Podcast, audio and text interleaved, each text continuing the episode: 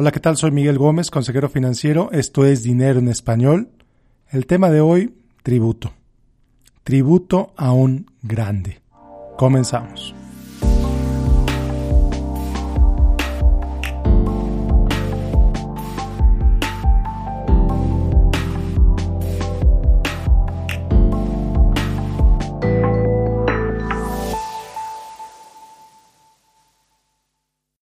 Hola, ¿qué tal? Bueno, pues te decía al principio, el episodio del día de hoy es un tributo. Y tributo yo creo que es la mejor manera de describir lo que te voy a contar en los próximos minutos sobre un verdadero gigante, un titán de la industria financiera. Y no solamente lo describo yo así, así lo describe gente como Warren Buffett, así lo describe el New York Times, así lo describe Time, así lo describe cualquier persona con conocimientos mínimos sobre finanzas, sobre inversiones en Estados Unidos. Es una persona que fue pues polarizante para muchos, pero que sin duda alguna ha representado mayor riqueza para millones de inversionistas, no solo en Estados Unidos, sino en todo el mundo. Estoy hablando de John Bogle, Jack Bogle, B-O-G-L-E, que falleció esta semana a los 89 años. Bueno, pues nunca lo habías oído, John Bogle, Jack Bogle también como se le conocía, fue el fundador del grupo Vanguard. El grupo Vanguard tiene varias características muy curiosas, muy interesantes. Obviamente fue fundado por Jack, pero fue fundado por él con varias consideraciones importantes. Número uno, no es una entidad pública que cotiza en bolsa sino es una empresa que es eh, propiedad de todos los inversionistas que invierten en sus fondos de inversión. Y así lo hizo, así lo decidió Jack por diseño. Así quiso que fuera Vanguard, diseñada para que los propios inversionistas sean dueños de la empresa. Efectivamente, o de manera para efectos prácticos, es prácticamente una empresa sin fines de lucro. Segunda innovación muy importante, y esta es la principal. Jack Bogle fue la persona que revolucionó al mundo de las inversiones en el sentido de que fue él el que introdujo los fondos indexados para los públicos, para los inversionistas como tú y como yo. Y toda la filosofía alrededor de los fondos indexados. Esto no es un programa sobre fondos indexados, este es un tributo a Jack Bogle. Ya en otro momento haremos un programa específico sobre fondos indexados. Pero en pocas palabras te quiero explicar qué son. Bueno, pues la gran mayoría, la gran mayoría de los fondos de inversión en Estados Unidos y en el mundo están, existen con la premisa de que el administrador del fondo, que a lo mejor es un gurú de inversiones, es alguien que tiene un conocimiento muy avanzado sobre inversiones, tiene la capacidad de escoger y de identificar ciertas inversiones que le van a ir mejor que a otras, que le van a ir mejor que al mercado. Esa es la premisa de la gran mayoría de los fondos de inversión. Jack Bogle vino y dijo, no, es una premisa equivocada. Es mejor, en lugar de tratar de buscar la aguja en el pajar, en lugar de, en lugar de tratar de buscar cuál acción o cuáles acciones le va a ir mejor que a las demás, es mejor comprarlas todas. Es más fácil, es más barato, es más eficiente comprar todas las acciones que pertenecen a un índice que tratarle de ganar a ese índice. Entonces, por ejemplo, el primer índice que lanzó Jack Bogle, el primer fondo indexado que lanzó Jack, fue el S&P 500, el Standard Poor's 500. Entonces, en esa época, pues los fondos, los administradores de fondos de inversión, su meta principal era generar mejores rendimientos que el S&P 500. Y todavía hoy, décadas después, hay fondos cuyo principal objetivo, lo vas a ver en sus documentos, es generar mejores rendimientos que el S&P 500. Entonces Jack Bogle salió y dijo, no, eso no está bien, eso no me parece adecuado, es mejor comprar todas las acciones del S&P 500. Entonces, ¿en qué invierte ese fondo? Pues en eso, en las 500, en acciones de las 500 empresas que pertenecen en el Standard Poor's 500. Entonces, ¿cuál es el resultado? Al principio trajo muchísimo escepticismo. Hubo gente que incluso decía que era algo anticapitalista, que era algo contra natura de la, de la manera en que se fundó el país, que se fundó Estados Unidos. Pero con el paso del tiempo, la idea de Jack pues fue resultando cierta. De manera que eh, ahora la industria de los fondos indexados es una industria de miles de millones de dólares. Tan solo Vanguard es una empresa que tiene millones de millones de dólares. O sea, en inglés les llaman trillions, trillones. En México nosotros le llamaríamos billones. Vanguard por sí solo es una empresa de billones de dólares, en el sentido del idioma español, trillones de dólares en el sentido del idioma inglés. ¿Por qué? Porque invertir de esta manera, número uno, es más barato. No tienes que pagarle a un administrador o a un gurú que te dice que va a poderle ganar a las, al SP 500 si simplemente estás invirtiendo en el SP 500. Entonces te ahorras los costos de administración de ese fondo o de ese, de ese administrador. Entonces, incluso hoy, las diferencias en costos son abismales. Un fondo de SP 500 a lo mejor te cuesta 0.05% y un fondo tradicional a lo mejor te cuesta 1.1%. 20 veces más. Tremendo. Tremendo. Tremenda diferencia en costos. Entonces, ¿qué pasa con esa diferencia en costos? Mientras menos pagues en esa inversión, más rendimiento te va a quedar a ti. Entonces, ¿qué es lo que ha pasado? Pues efectivamente, es la lógica de la matemática básica. Si tú revisas el rendimiento de los fondos que, cuyo objetivo es vencer al SP 500, es decir, que invierten en empresas de capitalización grande en Estados Unidos, resulta que el 85% de ellos no pudieron ganarle al SP 500. Te lo pongo de otra manera. El SP 500 le ganó al 85% de los fondos que supuestamente le debían haber ganado por esa estrategia que tenían. Entonces, esta idea de invertir en fondos indexados se la debemos a Jack Bogle. No los fondos indexados por sí mismos, no, sino los fondos indexados disponibles para todo el público.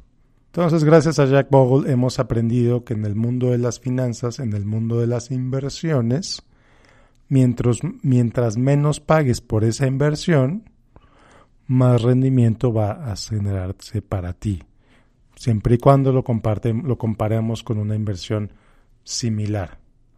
O sea, dos fondos que invierten en particularmente lo mismo, el que va a tener mayor rendimiento es el que te cueste menos, el que tenga menos costos de administración, así de sencillo. Entonces, como te digo, ya en otros episodios hablaremos más sobre fondos indexados, esto simplemente fue una breve introducción. Entonces imagínate nada más lo que esa pequeña diferencia en costos representa para millones de personas. Muchísimo dinero muchísimo dinero. Podría afirmarse que todos los inversionistas que han participado en las ideas de Jack Bogle, pues son más ricos en consecuencia, tienen más dinero gracias a las ideas de Jack Bogle. Es una persona que cambió el mundo de manera, te diría, casi casi a la magnitud que Luis Pasteur en el sentido de la salud. Jack Bogle hizo eso en el sentido de las finanzas, de los fondos de inversión. Entonces, cada vez más gente está aprendiendo el valor de observar sus costos de inversión. Cada vez más gente está aprendiendo el valor de invertir, verdaderamente invertir, sin necesidad de tratar de adivinar cuáles acciones van a subir o bajar, cuáles que va a subir o bajar, sino simplemente, como te dije hace unos minutos, en lugar de tratar de encontrar la aguja en el pajar, pues compras todo el pajar. Y ahí, vas y ahí va a estar la aguja de todas formas, compras todo el pajar. Mucho más fácil, mucho más económico, mucho más fácil de entender, mucho más fácil de explicar. Pero esto obviamente a Wall Street no le gusta a Wall Street todavía hoy, con todo que es una industria de millones y millones de dólares, pues no le gusta decir que efectivamente es mejor invertir de esa manera o es más económico invertir de esa manera, porque pues, imagínate, los administradores de fondos se quedarían sin trabajo.